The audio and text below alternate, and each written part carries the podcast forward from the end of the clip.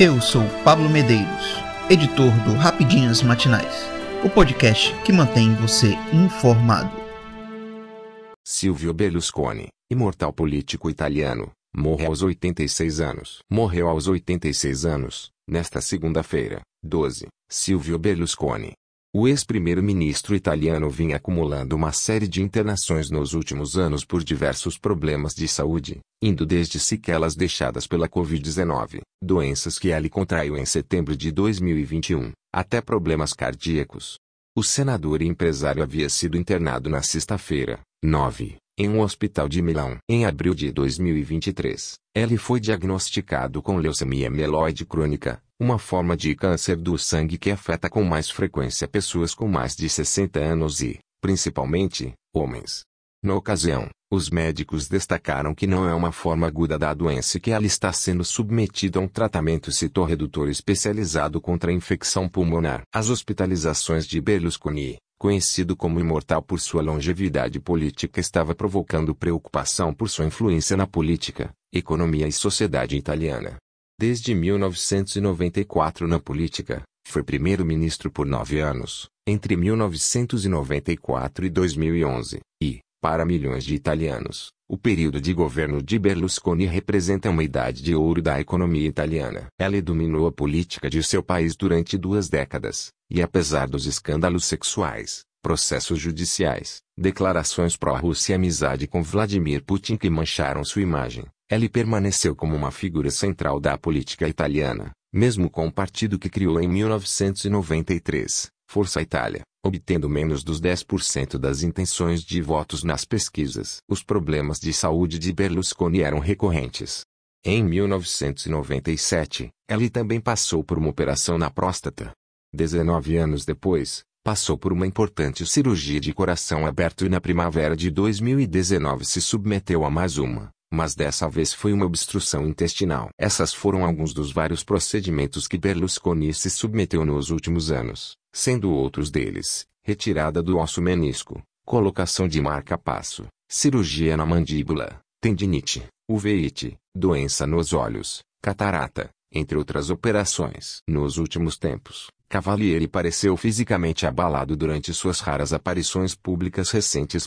Mesmo sendo considerado imortal político, ele se envolveu em uma série de processos, sendo absolvidos de alguns. Em fevereiro de 2022, o ex-governante foi absolvido por um tribunal italiano das acusações de suborno de testemunhas para que mentissem sobre suas controversas festas bunga bunga. Finalmente fui absolvido após mais de 11 anos de sofrimentos calúnias e danos políticos incalculáveis, reagiu na época, celebrando a decisão. Essa foi a terceira absolvição neste caso para Berlusconi, que tinha obtido resultado favorável das acusações de manipulação de testemunhas em dois capítulos do processo, em 2021, em Siena, e em 2022, em Roma. Ele também foi condenado. Em agosto de 2013, a primeira condenação, foi sentenciado a quatro anos de prisão por fraude fiscal. Ele cumpriu a sentença no ano seguinte na forma de serviço comunitário, o que lhe custou seu título de cavaleiro. Pai de cinco filhos de dois casamentos e avô de vários netos, o bilionário encontrou em 2020 uma nova parceira, Marta Facina, 53 anos mais jovem que ele, ex-modelo e deputada do Força Itália. A sociedade financeira da família Berlusconi, a Fininvest, inclui canais de televisão, Mediaset, jornais e edições da Mondadori. Ele foi o responsável pela fundação do primeiro canal de sinal fechado. O magnata que eleito em 2021 pela Forbes como a 327 pessoa mais rica do mundo, com fortuna avaliada na época em 7,6 bilhões de dólares, já foi o dono do time Milan. Ele comprou a equipe em 1986, quando o clube estava em baixa desde o fim dos anos 1970, o time havia sido rebaixado e se envolveu em escândalos de corrupção. Em 30 anos como dono da equipe, conquistou 30 taças, sendo quatro Champions League. Sucesso no âmbito esportivo alavancou ainda mais o nome dele na política. Em 2016, vendeu o Milan por 2,5 bilhões de dólares para um grupo chinês. No ano seguinte, comprou o Monza, da terceira divisão, Ano passado, ele recolou o time na primeira divisão após 110 anos. Nascido em Milão em setembro de 1936, ele se formou em Direito pela Universidade de Milão, e chegou a ser baixista durante o tempo de graduação.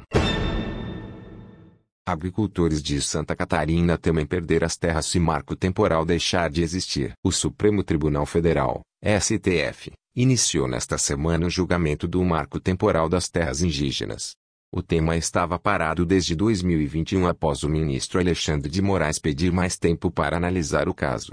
Na retomada do julgamento, Moraes votou contra o marco, enquanto o ministro André Mendonça pediu vista. A corte deverá voltar a analisar o tema em 90 dias e decidir se a data da promulgação da Constituição vai servir como um marco no tempo para a demarcação de terras aos índios.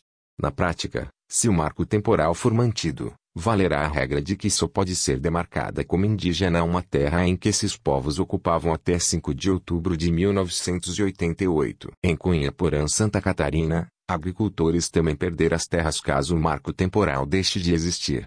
Isso porque a área poderá virar terra indígena. Segundo Christian Lassig, filho de agricultores da região, cerca de 200 pequenas famílias poderão ser atingidas. Metade dos empreendedores não repassa a alta dos custos aos consumidores, aponta pesquisa. Pesquisa realizada pelo Sebrae em parceria com o Instituto Brasileiro de Geografia e Estatística, IBGE, indicou que, que metade dos empreendedores brasileiros não tem repassado o aumento dos custos para os clientes. Mesmo com o crescimento de custos, os donos de pequenos negócios evitam transferir os valores para não perder a clientela. O levantamento feito entre os meses de agosto de 2022 e abril de 2023 apontou que a falta de clientes passou de 24% para 31% no período. Apesar de 78% dos empresários alegarem que tiveram um incremento nos gastos com insumos, combustíveis, aluguel e energia, 49% deles afirmaram em abril que não repassaram esse impacto para os clientes. 41% repassaram parcialmente e apenas 8% totalmente. Em agosto do ano passado, eram que 76% reclamavam da elevação dos custos.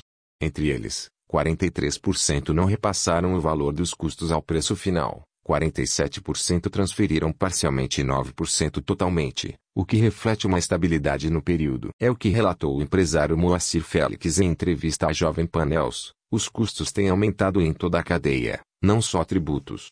Está tudo muito caro, está tudo inflacionado, os estoques são caros e a gente está fazendo o máximo para isso não chegar na conta. Então, o setor de tecnologia está se virando hoje com terceirização de mão de obra e pejotizando muita mão de obra para a gente poder sobreviver inclusive reduzindo jornada e trabalhando em home office para a gente poder sustentar isso aí e manter os preços. Porque se a gente acaba repassando isso, a gente acaba perdendo o cliente. O economista da Unidade de Gestão Estratégica do Sebrae, Marco Aurélio BD, destaca que a expectativa é que esse cenário se reverta nos próximos meses sob o risco de agravar a situação das empresas. Entre aqueles que têm tido aumento de custos, metade não está repassando e a outra metade repassa parcialmente ou integralmente.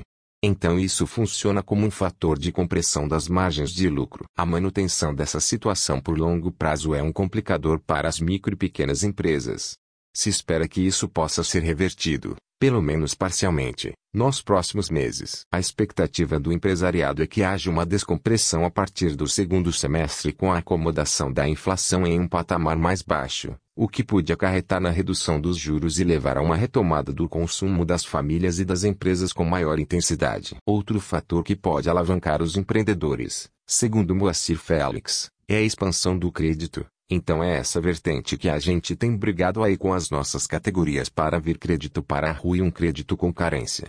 Isso é fundamental para poder reerguer e aquecer a economia.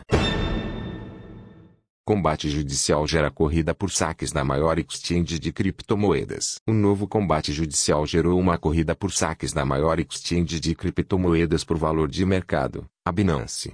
Para se ter ideia, as casas de análises apontam que em apenas 24 horas o prejuízo da empresa chegou a cerca de 780 milhões de dólares. A Comissão de Valores Imobiliários dos Estados Unidos, SEC, processou a Binance por ter supostamente burlado as leis do país. Entre as 13 acusações, a SEC apontou irregularidades que envolvem inflação artificial, desvio de fundos de clientes e falsas informações sobre controle de vigilância de mercado. Segundo o advogado especialista em criptomoedas Tiago Barbosa, ainda é cedo para afirmar, mas existe um receio de que o mercado brasileiro seja afetado a partir da situação da empresa norte-americana. É uma empresa com atuação global. Tem brasileiros com investimentos diretos na Binance e existe sim a preocupação de que investidor brasileiro seja lesado. Não há ainda qualquer parada de honra ou de compromisso, como trava de saques ou algo do tipo. Mas é um temor grande no mercado, comentou. Por outro lado, o especialista avalia que a ação reafirma o crescimento das criptomoedas. Em declarações, a Binance afirmou que tem cooperado com as investigações da SEC que também trabalha para chegar em um acordo negociado. Eu sou Pablo Medeiros e este foi o Rapidinhas Matinais, o podcast que deixa você informado. Até mais.